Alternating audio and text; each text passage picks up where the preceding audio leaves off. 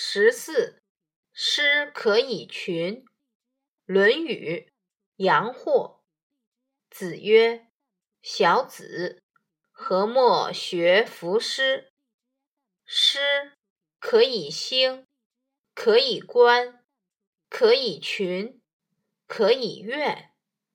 耳之视父，远之视君，多识于鸟兽草木之名。”注释一：选自《四书章句集注》，中华书局一九八三年版，标题为编者所加。群，群居，结交朋友，这里指结交朋友的能力。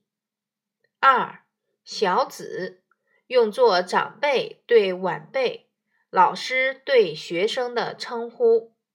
三诗，即古代的诗歌总集《诗经》。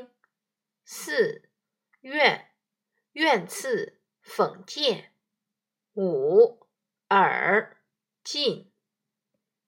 文艺，孔子说：“你们怎么不学习研究《诗经》呢？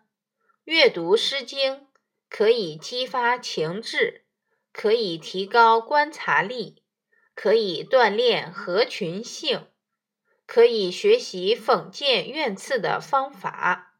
近的方面可以用来孝敬父母，远的方面可以用来服侍君王，而且可以多认识大自然中鸟兽草木的名称。《诗经》具有交流思想、凝聚人心的作用。读之能使人常怀友善之心，广结良朋。你知道吗？古代文人结社，古代文人结社可以追溯到唐代的七老会。诗人白居易与胡杲、吉角、郑据、刘桢、卢真、张浑。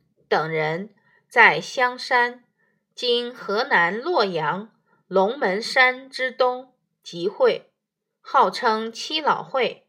他们忘情山水，切磋诗意，创作了大量的诗歌。到了宋代，文彦博、富弼、刘基、司马光等十三人组成洛阳齐英会。置酒赋诗，宋末元初，吴畏、方凤、谢骜、吴思齐等创立月泉吟社，影响极大。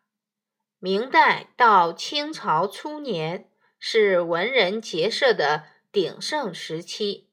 袁宏道、袁宗道、袁宗道三兄弟在其家乡公安县。分别结阳春社、城南社、南平社，形成公安派。明末士大夫张辅等在苏州虎丘成立了复社，其规模之大，前所未有。